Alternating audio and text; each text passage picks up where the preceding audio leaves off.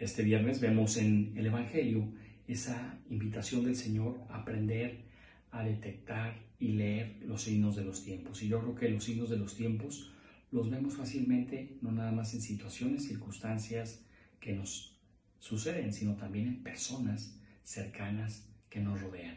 Para nosotros un signo de estos tiempos, porque hoy lo celebramos, es San Juan Pablo II.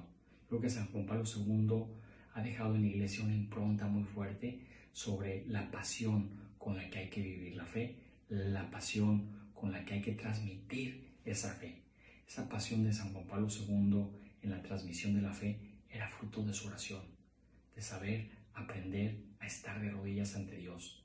Era fruto de su relación con María, totus tus María, de poner todo en manos de la Virgen y ser una persona echada para adelante. Ánimo, estamos en el mes del Rosario, pedimos a San Juan Pablo II su intercesión para que afiancemos nuestra fe.